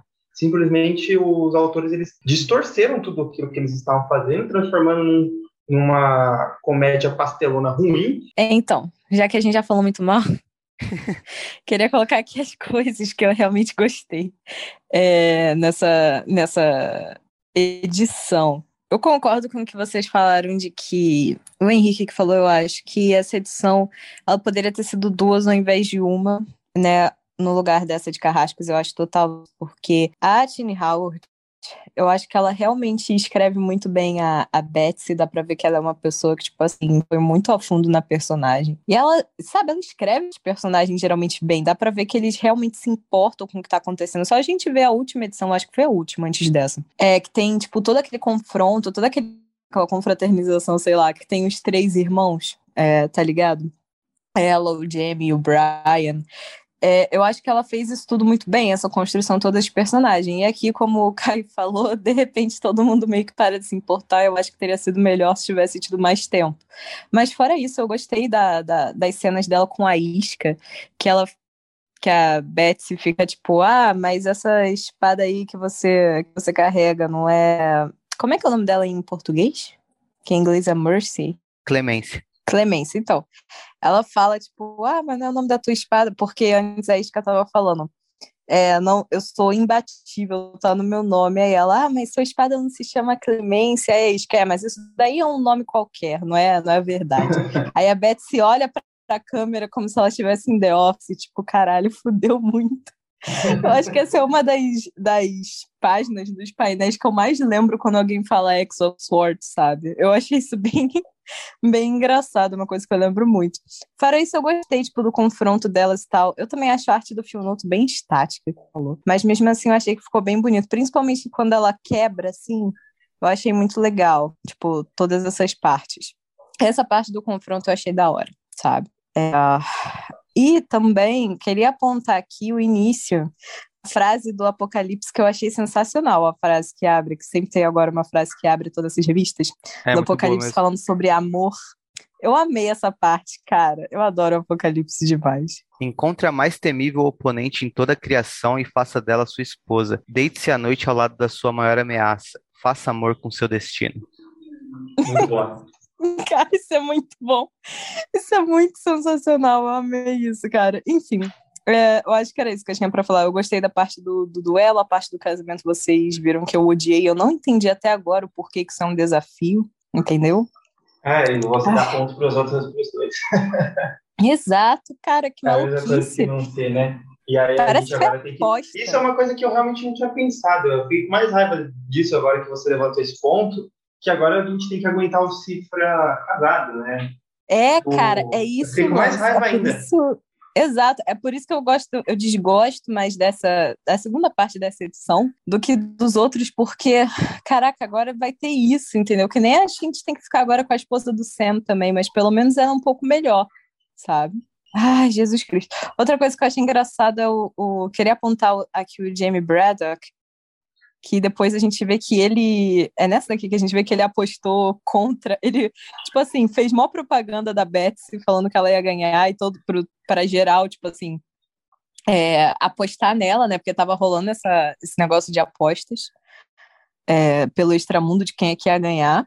E aí o Jamie fez, basicamente fez a maior propaganda dela, todo mundo achou que ela ia ganhar, e aí ele mesmo tinha apostado na isca e ganhou uma grana por causa disso. Aí ele fica tipo, é, gente, é muito triste que a minha irmã morreu e tal, mas pelo menos eu não perdi dinheiro, não. Pelo menos. É, ele, ele, é um personagem que, tipo, é ok, né? Fazer isso. Sim, eu, acho, né? eu tipo, achei isso sensacional. Bom. Uh, antes da gente seguir, eu só queria falar para os nossos ouvintes que nós não somos contra casamento, tá? Então, se vocês forem casar, Sim, eu adoro a gente vai falar de X-Men no casamento de vocês, a gente aceita. Eu adoro casamento. Eu amo histórias de casamento, mas essa daqui realmente me deu ódio, cara. Tive, assim, o tempo da minha vida lendo aquele casamento falido da Kit com Colossus, foi incrível. Não vai ter um casamento amanhã? Não, não vai. Que teve o. Como é que é o nome? Adiaram. Mas amanhã ia rolar um casamento na Marvel também, não vai ter mais. Enfim, amo história de casamento. X de espadas capítulo 16 e capítulo 17, Wolverine 7 e X-Force 14. Bom, por que, que a gente colocou esses dois capítulos juntos? Acho melhor eu vou deixar o Henrique explicar, porque ele resume essas partes e aí eu guardo no fôlego para xingar essas partes logo em seguida. Bom, Wolverine 7 e X-Force 14 são as edições onde a maior parte dos duelos acontecem. Para ter uma noção, na edição anterior estava 2 a 1 para Araco, e no final de Wolverine 7 o placar é 5 para Araco, 3 para Krakoa. E ao final de X-Force o placar é 17 para Araco e 6 para Krakoa. Ou seja, tem duelo pra caramba dentro dessas duas edições. Assim como vimos nos dois primeiros duelos, os combates seguem sendo insanos e imprevisíveis. Não são lutas de espadas, mas em alguns momentos até que tem algumas batalhas com as espadas. Ou sem elas. Então, para resumir essas edições, eu vou basicamente apontar alguns duelos, e caso não, não mencione algum que vocês achem interessante, uh, não se esqueçam de comentar depois. Isso vale para os ouvintes e para o Caio e para Letícia também. Então vamos lá. Primeiro tem quebra de braços, Iliana versus Pog e Pog. Pog e Pog vence. Luta até a morte, Invocador versus Wolverine. Wolverine mata o Invocador. A luta era até a morte, Wolverine sobreviveu, então o Invocador venceu. Wolverine Tempestade num concurso de quem bebe mais. Os dois bebem, ninguém cai, então ponto para Krakoa. Wolverine é sequestrado da batalha por Solen. Lembra que o Wolverine fez um acordo com ele pelas, é, na busca pelas espadas? Então, Solen pediu um favor. Wolverine lutaria por ele no duelo que ele teria de travar contra a Guerra. Aqui a gente já percebe que os duelos então podem ser também entre representantes de um mesmo lado. Wolverine contra a Tempestade bebendo, Solen contra a Guerra em uma batalha. Wolverine descobre nessa briga contra a Guerra que o que ele estava bebendo com a Tempestade era uma, era uma bebida que anulava momentaneamente seus poderes. Então ele enfrentaria Guerra sem fator de cura. Mas como diria o Crack Neto, o Wolverine é o Wolverine, né? Então ele vence. Depois, magia, Pog e o Porg novamente em uma batalha sem espadas. Ele engole a magia, então ela vence ele por dentro, revelando a todos que aquele corpão de jacaré monstro não é a real forma de Pog Por, que aparece como uma criatura pequena e indefesa. Ponto para Krakoa. E por fim, destaco também o confronto que fecha o capítulo 17, Tempestade versus Morte. Havíamos visto no momento do jantar que um dos poderes do Morte é matar um oponente quando ele revela sua face para este, mas a Tempestade consegue repelir esse ataque com sua faca usando-a como um espelho e refletindo a face da morte para então esfaquear o filho de Apocalipse e vencer a batalha. Como eu disse, não citei todas as batalhas, algumas são bem curtinhas, mas enfim. Ah, o uh, que, que vocês dois acharam aí desses dois, desses diversos duelos insanos? Acho que eu não sei nem se numa HQ do Deadpool isso daí funcionaria, sabe? É sério, tipo, o Henrique que go gosta tanto do, do Deadpool, essa tipo, seria uma história dele. Ele deveria estar aqui, tipo, na espada, ele ia adorar. É o único personagem que eu acho que teria esse tom, assim, num, numa, numa história. A, aquela cena do Wolverine com a Tempestade, aquilo ali poderia ser em qualquer outra história que ali seria genial. Aquela tensão sexual entre eles. Mas os dois estão simplesmente bebendo, porque falaram, bebam aí, e nenhum deles questiona. Eles se, então começam a se divertir, ficam lá mó de boa. Ó, nossa, estamos aqui, ó, tomando um drink, o mundo em jogo, e vamos continuar entortando o caneco, não vamos é, um, desistir para o outro fazer o ponto, porque estão disputando um ponto só. Então, isso não faz sentido nenhum. Eu acho que na hora que abre, que a magia tirando o braço de ferro, e aí eu, com, com um bicho gigantesco, você fala, ah, já era. Os caras, tipo, simplesmente largaram a mão aqui e falaram, vamos fazer qualquer coisa, né? Sem contar erro de continuidade, sabe? Tipo, do, do desenho. A, a Tempestade, ela tá bebendo com o Wolverine, no Wolverine 7, né? E aí, de repente, ela é teletransportada para lutar contra o Morte. Uhum. Só que depois de Wolverine 7 aparecem vários duelos em que a Tempestade aparece, sabe? Ela desfilando e depois mostra que ela estava bebendo e ela foi teletransportada para lutar contra o Morte. Então, além de tudo, os caras não conseguem, além de eles entregar essas histórias ruins, eles conseguem ter erro de continuidade nessas histórias ruins, sabe? E para mim, esse é o ponto principal que incomoda, é tipo, sei lá, duelo de dança. O Cifra se divertindo no duelo de dança, o Wolverine, tipo, ponto da vida. Duelo de desfile, a Tempestade desfilando, tipo, mod de boa. Cara, a Tempestade não tá levando isso a sério. Tempestade. O montar o quebra-cabeça. O, o Gorgon coçando a cabeça. Nossa, como irrita essas, essas esses desenhos, assim, sabe? E acho que isso daqui o que me irrita mais, além do, do, do roteiro, é o desenho também. Então, no, no, geral, acaba sendo só aquilo que eu tinha falado, que é a própria história não se levando a sério, fazendo com que a gente não leve a sério essa, essa história, fazendo com que você deixe de, de se importar, né? E o pior de tudo é que às vezes alguma, eu ouvi algumas pessoas na internet falando, nossa, isso tipo funcionaria em Tainha, assim. Não, Tainha é um sapo satânicos, sabe? A história do, dos satânicos é um time perfeito, ela é um, a parte da história principal. Isso daqui é dentro da história principal, sabe? Eles fazem esse duelo, tipo, sei lá, da tempestade desfilando, e depois eles gastam, isso é um quadro, depois eles gastam sete páginas, eu até contei, são sete páginas do Wolverine lutando contra o Invocador. Pra quê? Isso, tipo, não tem o, o, os caras não, não, não têm coerência nenhuma no tom que eles levam essas histórias. E aí, no, no final, além de tudo, depois dessa luta gigante, que não acabava nunca do Wolverine, chato pra cacete, do Wolverine lutando contra o Invocador, quem ganha o ponto é Araco, sabe? Aí você fala, ah, larga mão, vai ser o que a, a Saturnine quiser e vamos, vamos terminar a história. E o pior de tudo é que quando eu li essa história, eu fiquei com tanta raiva que eu não conseguia aproveitar as histórias seguintes a primeira vez. Tipo, tudo que veio depois e tem coisas muito fodas que acontecem depois para quem tá para quem tá lendo isso.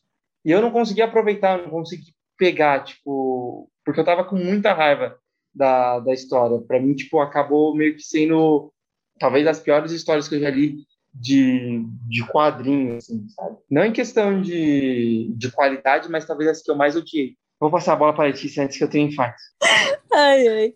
Então, cara, ai, queria colocar aqui uma coisa boa. Eu acho a arte dessa revista muito bonita. Tipo, quando tem o Wolverine lutando contra o Invocador e tal, uma parada muito foda. Mas assim, é aquela coisa que nem você falou. Eu não tenho problema com serem vários duelos diferentes. Eu acho uma parada até legal. Só que o que incomoda mesmo é que é tudo a moda caralha pra caralho, sabe?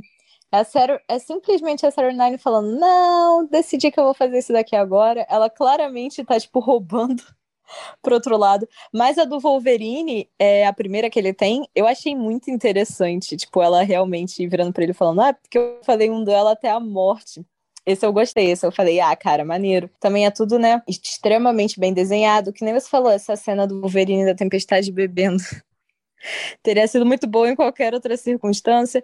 Tem uma hora que eu acho que você já tá tão na merda que você realmente começa num, a ficar estoico para as coisas. Por isso que agora eu já tô mais, ah, ok, gente, eles já estão, tipo assim, numa situação terrível. Deixa pelo menos eles se divertirem, sabe?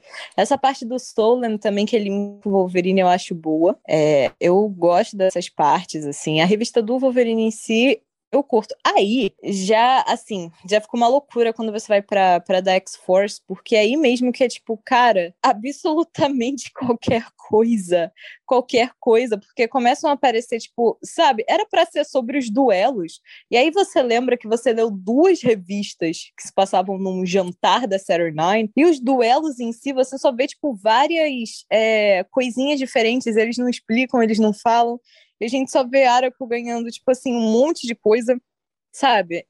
Caraca, é muita loucura. Porque era para ser, tipo, sobre o torneio. E a gente teve um monte de colocação, um monte de, de sabe, coisas preparando a gente para esse momento. E esse momento é, tipo, muitas das coisas acontecem fora da, do gibi, sabe? Então, sei lá, cara, sei lá.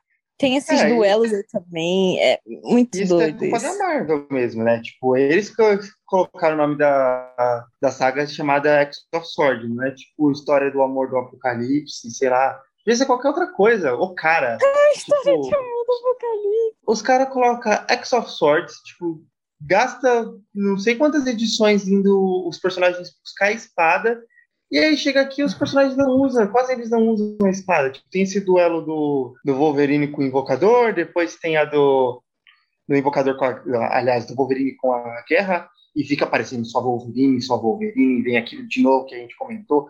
Parece que quando a, a galera encrenca com ele, você enjoa de tanto que ele aparece na tela, sabe? Uhum. E é que nem o Henrique falou, tipo, o Wolverine bêbado, sem poder, vai lá e ganha da guerra. Aí você começa a duvidar, será que esses caras são tão fodas mesmo, sabe? O, o, a gente tava comentando que a gente não liga pra, pra ação e tal, e a única duelo que é legal é da Tempestade com a Morte. E aí você pensa, tá, talvez então se fosse duelo de ação seria mais legal mesmo, tipo, o, as espadas. Se fosse uma coisa só superficial, só de ação, às vezes seria muito melhor do que isso daqui, que é um monte de coisa que é boba, né? Que é o, o, os autores querendo fazer comédia, só que indo o tom que eles vinham trazendo da, da revista.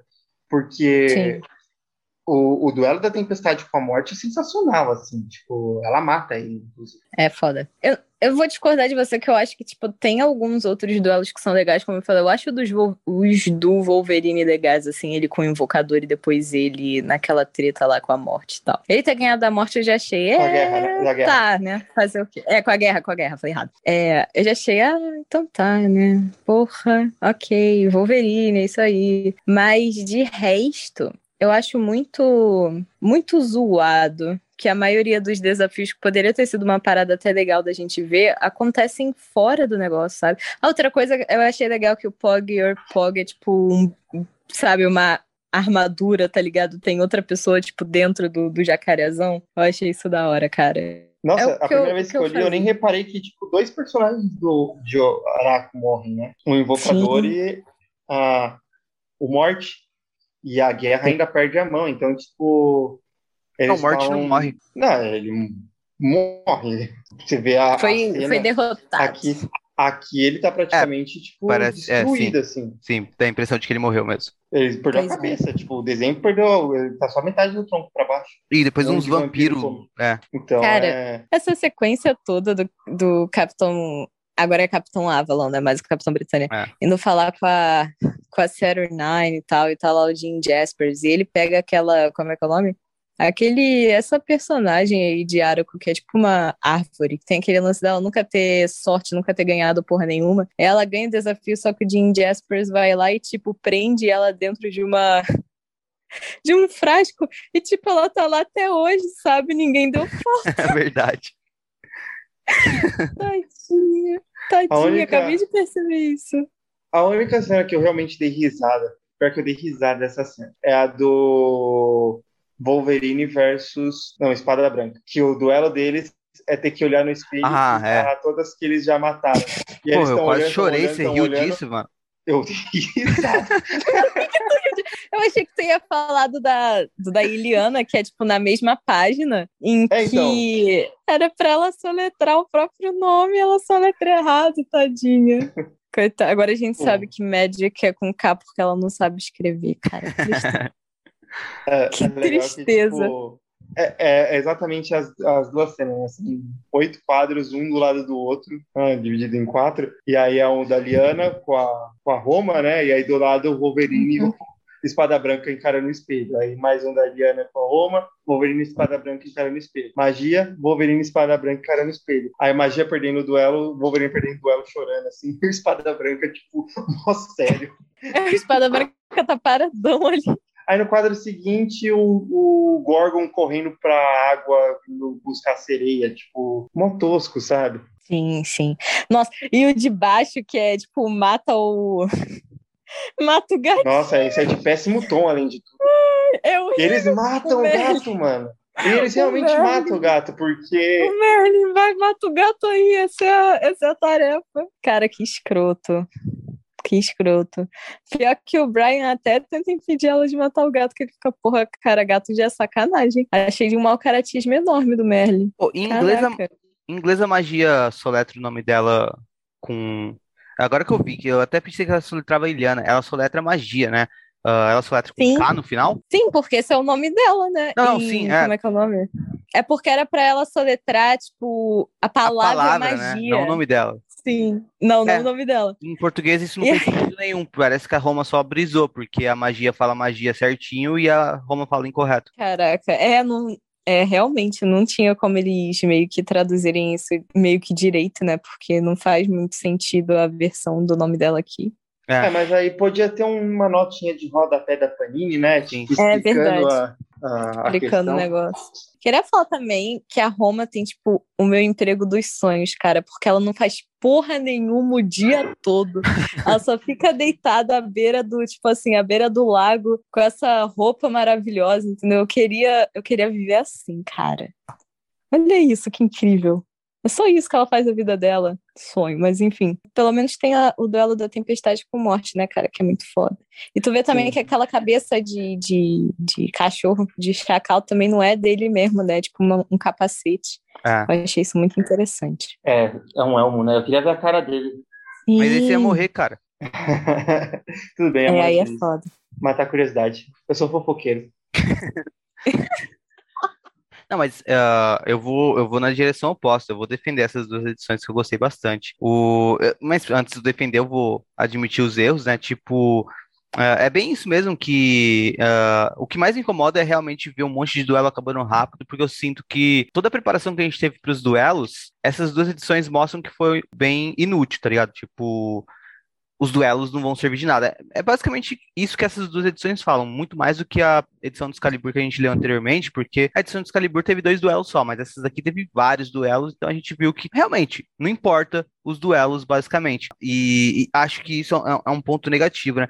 Uma coisa legal também é essa edição, essas edições também são escritas pelo Dugan e pelo Percy, né? E, e, quando a gente vê uma cena como aquela página que vocês estavam falando, que de um lado tá os quatro quadros da prova da Iliana e do outro tá os quatro quadros da prova do, do duelo do Wolverine com espada branca, é muito. Nessa página dá pra gente ver a diferença. Tipo, provavelmente um escritor pegou uma metade, o outro pegou outra metade, porque a cena da Eliana é a cara do humor do Dugan. E a cena do Wolverine com espada branca é a cara do teor emotivo que o Percy tenta passar pro Wolverine o tempo todo, tá ligado? De mostrar uhum. ele como uhum. um personagem mais.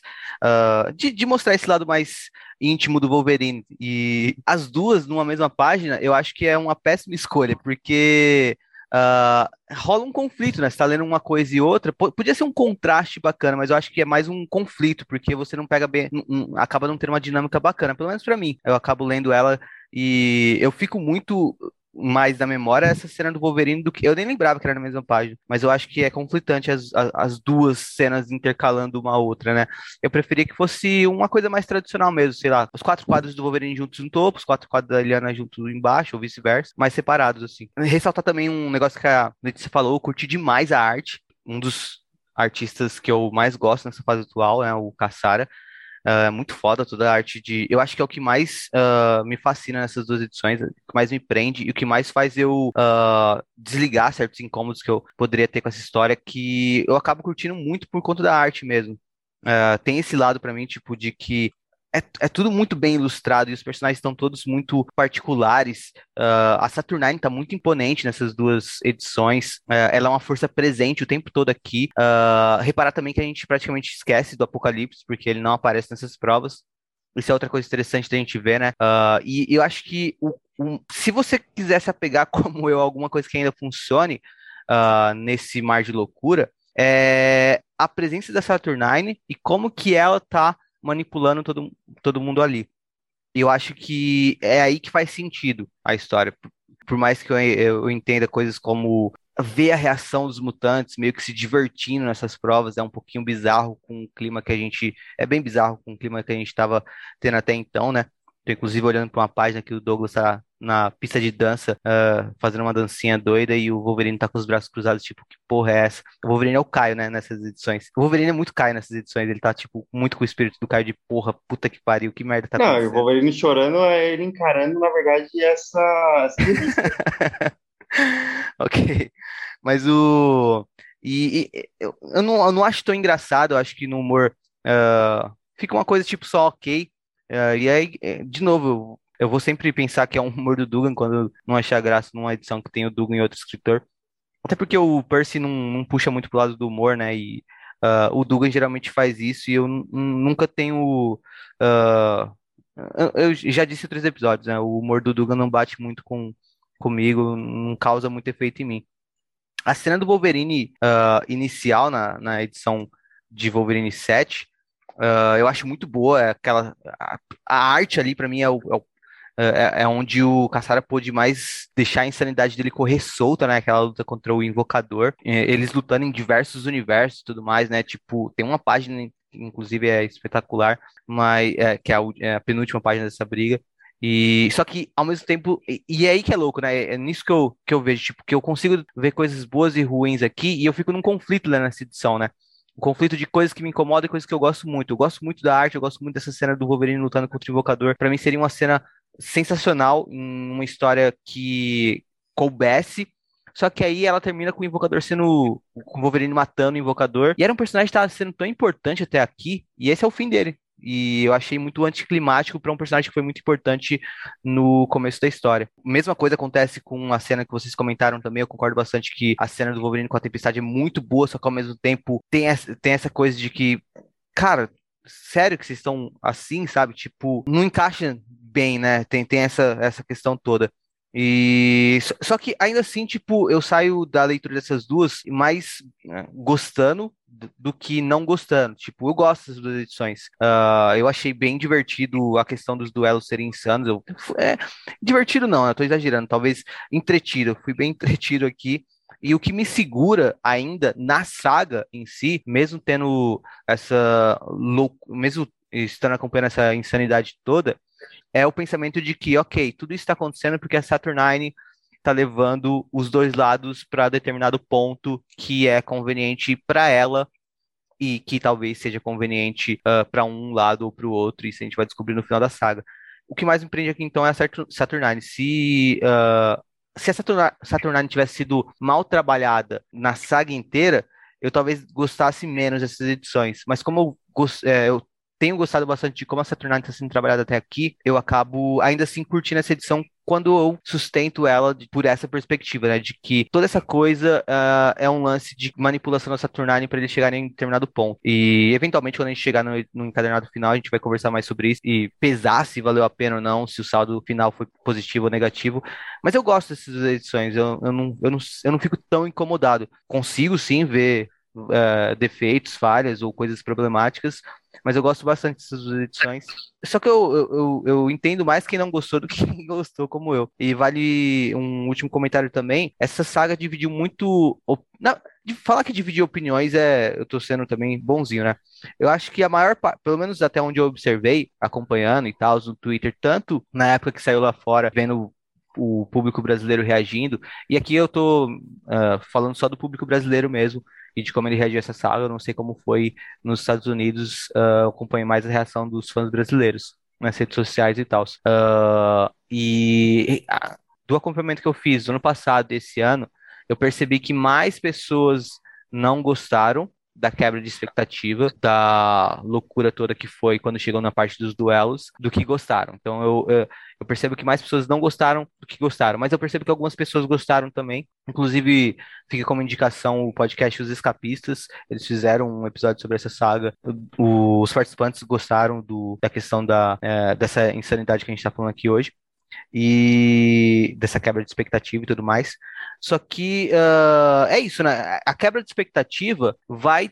É, é, é sempre um risco, né? Você trazer uma quebra de expectativa assim. E eu acho que quando você traz uma quebra de expectativa tão grande, você tem que trabalhar melhor o miolo da coisa, sabe? Tipo, uh, e eu acho que faltou um trabalho mais cuidadoso para essa parte da história. Eu acho que não foi levado tão bem quanto podia ser. E por mais que, me entre... que eu tenha me entretido com essas duas edições, uh, eu acho que podia ter sido bem melhor e podia ter sido uma coisa que agradasse até os fãs que não gostassem da quebra de expectativa. Como o Caio falou um pouco, né? Que dependendo de como fosse, a quebra de expectativa podia até ser contornada se entregasse uma coisa diferente. E eu acho que foi corrido também essas duas edições. Uh, os duelos podiam ter se estendido, por exemplo, a, a, podia eliminar as duas do, do, do, banquete de Carrasco. O banquete podia ser uma cena de uma edição, ou podia ser uma edição só. Enfim, podia ter mais duelos do que aquele banquete. E quando tivesse os duelos, a gente poderia poder ficar mais tempo em algumas cenas que a gente já gostou aqui, né? Por exemplo, a cena da Tempestade, que faz essa edição de X-Force, é muito boa a, a, luta dela com a morte, mas é muito rápida também. Então, uh, não é 100% satisfatória, acaba sendo uma coisa uh, que parece que não foi dada a devida importância. Poderia ter sido uma coisa bem maior. Uh, a luta, a própria luta do, do Wolverine com o Invocador, que é um final, para mim, anticlimático para um personagem que era importante até então na história. Eu acho que poderia ter sido melhor trabalhada, mais desenvolvida em mais páginas também. Enfim, entre outros, entre outros duelos que a gente viu aqui, eu acho que uh, foi pouco. Até os momentos. Os, tem momentos bons, mas eles são rápidos, são tipo fugazes. E o que uh, fica mais é o incômodo com a dinâmica do que um bom aproveitamento do, do momento que você está lendo esses, esses momentos que são uh, melhores, né? Na ideia. Você sabe que vocês dois comentaram, e aí eu, eu tava voltando aqui para reparar um pouco mais nessa luta do Invocador com o Wolverine. E ela é foda mesmo, né? Tipo, tá aí uma coisa que, tipo, tanto a primeira vez quanto a segunda vez que eu li, eu tava com tanta raiva que, tipo, eu nem reparei, tipo, na insanidade que é isso, né? E, claro, que ali é totalmente pontos para arte, mas, ao mesmo tempo também, vai aquilo que eu tinha comentado, que são os caras gastam sete páginas nessa luta. São cinco e páginas só. Depois as outras, não, são sete páginas. E as outras eles é, acabam sendo um quadro, sabe? São seis páginas, né? Acho que. Peraí, deixa eu contar. Uma, duas. É que tem uma data page, mas são cinco só. É, então, você vê, uma, uma, é, isso aqui. É, seis isso com a aqui, data page. Isso aqui rendia, tipo, uma edição inteira essa, essa, essa, luta dos dois, tá ligado? Uh, mas ok, não precisava ser uma edição inteira, podia ser, tipo, não, sei lá, 10, eu também concordo. É, podia ser 10 páginas, mas, tipo, é muito frustrante ver que essa luta é só 5 páginas e ver que a, a, gente ficou duas edições naquele banquete, tá ligado? Não, e assim, todos os outros duelos são resolvidos em um quadro com os personagens se divertindo. Você vê aqui nessa luta o Wolverine, tipo, totalmente ensandecido, lutando para valer.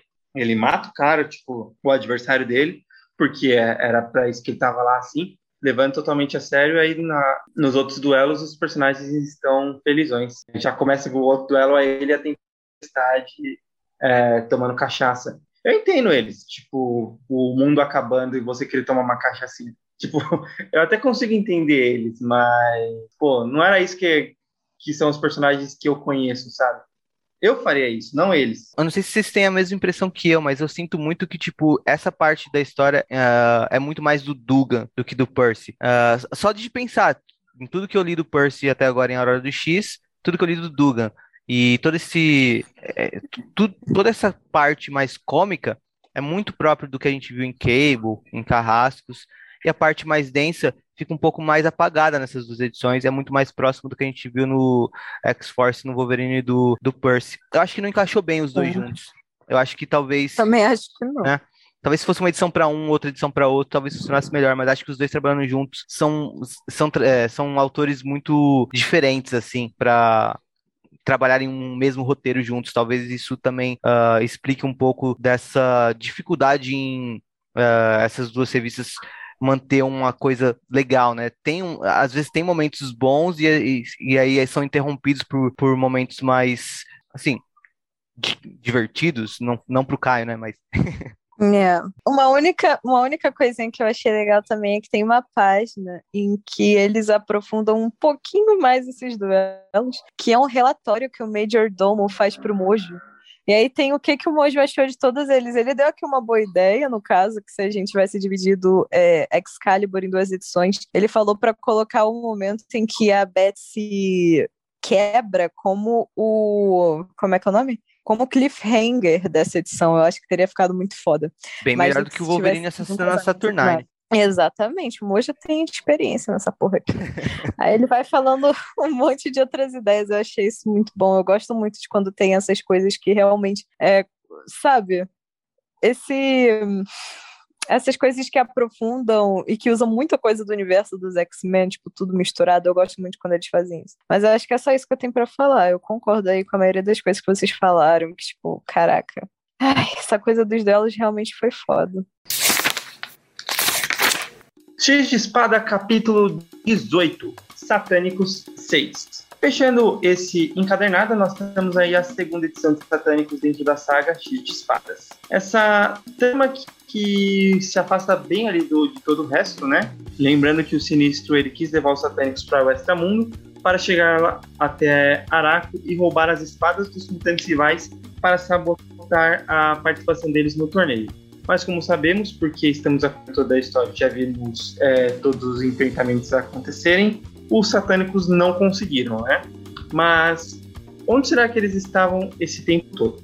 Claro, perdidos. Mas finalmente eles conseguiram chegar a, em Araque. Lá eles encontram um grupo de mutantes que são liderados por um mutante que, assim como o Sinistro, gosta de fazer suas experiências genéticas. Seu nome é Tarn, o Indiferente. E os mutantes servem ele como se ele fosse um deus sinistro. Ele solta uns nanorobôs para roubar o material genético desses mutantes. os Locus Bill, que no fim das contas era só o que ele queria, ou seja, o real objetivo da missão. E seus satânicos eles acabam entrando em confronto com esses mutantes do Locusville. Alguns morrem ali mesmo em Araco, enquanto outros conseguem fugir. Sinistro pede para Koa não levar a caixa com material genético coletado de volta para Krakoa e ela atravessa um portal fugindo com Alex, que teve sua mão decepada, e junto com o Greycoat também. Vale mencionar a subtrama que tem nessa edição. Ao final da edição anterior de Hellions, o empate ele começou a mexer com as emoções do Greycoat e no final dessa edição o Greycoat se vinga e deixa o empata para morrer no solo do Extramundo, onde ele pode morrer definitivamente. O Sinistro é capturado por Tarn, não sabemos pelo menos até aqui, né? Mas vamos lembrando que todo sinistro é só um clone e quando a Psylocke, Break o Alex e posteriormente o Empata, eles chegam a Krakoa, um, um outro sinistro os recebem e os assassina para encobrir, seus verdadeiros planos do resto do conselho.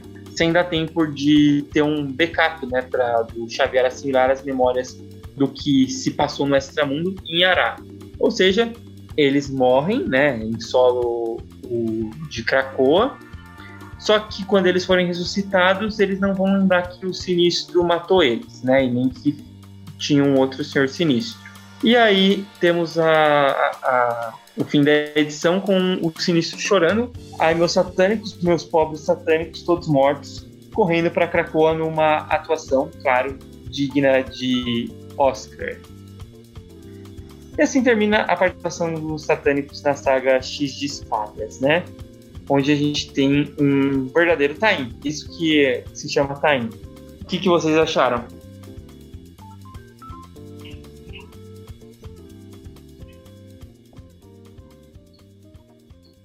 Não? Ninguém? Foi mal, tava vendo o negócio aqui. Ai, cara, eu. Eu gostei dessa edição, mas eu sempre gosto de Hellions, eu acho muito bom. Eu gosto muito do final do Mr. Sinister matando todo mundo. Eu acho sensacional. Uma revista divertida, né? Não tem muito o que dizer, também não tem muito assim. Isso é uma revista divertida, né? Sim, é, é divertido de verdade, um humor bem feito. O humor ele funciona dentro da trama, né? Tipo, a trama atenta da reviravolta, descobre qual que é o verdadeiro plano do Senhor Sinistro, apesar de também eu ter achado muito conveniente ele ter encontrado o Senhor Sinistro de Araco, tipo, no momento que ele atravessa o portal, mas tudo uhum. bem. E... Mas é hilário também, ele encontrar é. uma... E é praticamente uma versão, o... uma versão dos carrascos do... de Araco, né? Sim. A única coisa que eu não tô gostando, tipo, isso, isso não é da, dessa revista em si, né? Mas os personagens agora eles morrem o tempo inteiro, né? Agora que eles podem ressuscitar, tipo. Sim, cara. Nossa, isso me incomodava muito quando começou essa. Antigamente essa os caras é, lutavam contra a Força Fênix, contra o Thanos com todas as joias do infinito, Galactus, assim, e não morria o tempo inteiro, né? E aí agora os caras, tipo, tropeçam na pedra, caem, bate a cabeça e morrem. Acho que é porque agora eles estão um pouco se fudendo total, sabe? Mas acho que faz sentido com essa revista, porque são personagens, é. assim, dispensáveis, né? Até são mutantes dispensáveis para a nação, assim, até uh, ninguém nem sabia o que fazer com é eles. É o esquadrão né? suicida deles. É, então faz sentido nesse, por essa perspectiva, né? Mas o, o, que, o que o cara tava falando do humor, eu acho que o, um bom jeito de. Porque eh, eu gosto muito do humor do Zeb Wells, e uh, meio que repetindo o que o Caio falou, o humor do Zeb Wells encaixa na trama. E parece que o humor do Jared Dugan, ele tenta fazer a trama encaixar no humor. E aí fica um pouco esquisito, sabe? E a, no Satânicos do Zeb Wells, a questão do humor parece mais natural, né? Parece mais orgânica. Você não sente que é uma piada escrita, parece realmente que... É, porque a, tá acontecendo, a, o, a trama tá acontecendo, independente de ter é. piada. Não, tipo, a, a, trama tá acontecendo. E é. a, as piadas, vai, que é só em base de texto, vai se encaixando ali dentro do, do contexto de, do que eles... Do do que os personagens estão vivendo, né? Não tem uma comédia pastelona, ou sei lá, os personagens caem tropeçando e os outros dando risada, sabe? Não. Todo humor aqui é totalmente em forma de texto. Isso é foda, é muito mais difícil de fazer. É, e o, o Sinistro tá hilário aqui, inclusive. Eu gosto muito no final dele matando os personagens, porque eu, eu realmente imagino que dois dos que sobrevivem, principalmente a, a Psylocke. A Psylocke, uh, eu acho que ela sobreviveria ao ataque daquele, daquele grupinho lá do, de Araco. Uh, mas ela não estava pronta para ser traída pelo sinistro, né? Acho que até foi inocência dela quando ela chegasse em Krakoa. Uh, acho que foi inocente de todo mundo, né? Mas principalmente da Psylocke. Foi mais inocente ainda não contar com uma traição do sinistro nesse ponto aqui. Do Greypool, então, pelo amor de Deus, né? O cara era tipo capanga número um do sinistro. Pois é. Não, e o Alex também, né? Tipo, de força bruta, talvez ele fosse o, o mais forte ali. Os caras já arrancam, decepa a mão dele logo Cara, eu, eu adorei esse Tarn. Esse Tarn, em português ficou Tarn ou indiferente, né? Uh, os, os capangas dele são qualquer coisa, mas visualmente eu achei bacaninha também. Uh, nada demais também, mas achei legal. Uh, mas eu gostei muito dele, eu gostei de como o Zeb Wells aproveitou uma deixa, né? Tipo, ok, tem, tem esse lugar araco, vou criar um personagem bacana aqui. E criou um personagem. Muitas vezes os escritores tentam criar personagens porque às vezes acho que eles até ganham uma graninha a mais se vender bonequinho, sei lá. Mas eu, eu sinto que o Zeb Wells criou um personagem aqui de maneira orgânica, não foi forçado, né? Que eu, às vezes eu vejo muito escritor tentando forçar a criação de um, de um vilão novo, coisa do tipo. E o Zeb Wells não, eu acho que ele faz tudo de maneira bem orgânica, né? Então a aparição desse, por mais que seja forçado, um espelho do sinistro aparecendo aqui, uh, ainda assim, tipo, eu acho que encaixa bem com a história e eu gostei muito e, e são personagens que vão ser recorrentes, né? Uh, algumas das criações aqui que a gente vê nessa saga. Então eu sempre fico contente quando eu vejo um acréscimo legal que não seja forçado e que sirva para se contar boas histórias. E eu fico muito interessado num confronto do Sinistro com, com esse Tarn, não só aqui nessa edição, quanto esperando por esse confronto se repetindo mais vezes. É, e tipo, também, sei lá, devolver um pouco da força do Sinistro, né?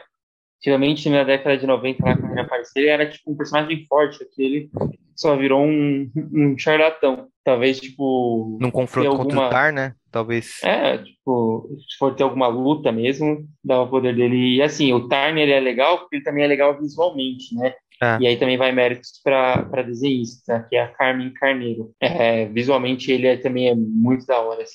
É legal também todo o conceito de seita por trás dele, né? A duração que os mutantes dele têm para com ele. Acho bem bacana também. É maneiro uma coisa, mesmo.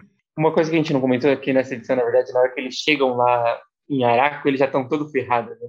É. O Alex já tá sem olho, tipo. E sim, Hellions é muito bom, cara. Todo mundo sempre tá super fodido. E terminamos assim a penúltima parte de X de Espadas, né? Voltamos em breve com o final da saga, mas enquanto isso, queremos saber de vocês o que estão achando da saga. Vocês podem twittar, mandar um, um, um e-mail, né? O nosso e-mail, lembrando, é contato@utopiax.com.br. Mandar um direct no Instagram ou até mesmo, se quiserem, podem também mandar mensagem é, de áudio do nosso Telegram pelo número 11 954343907 muito obrigado por ter nos escutado até aqui. E é claro, vejo vocês algum dia muito em breve em um futuro esquecido. Tchau!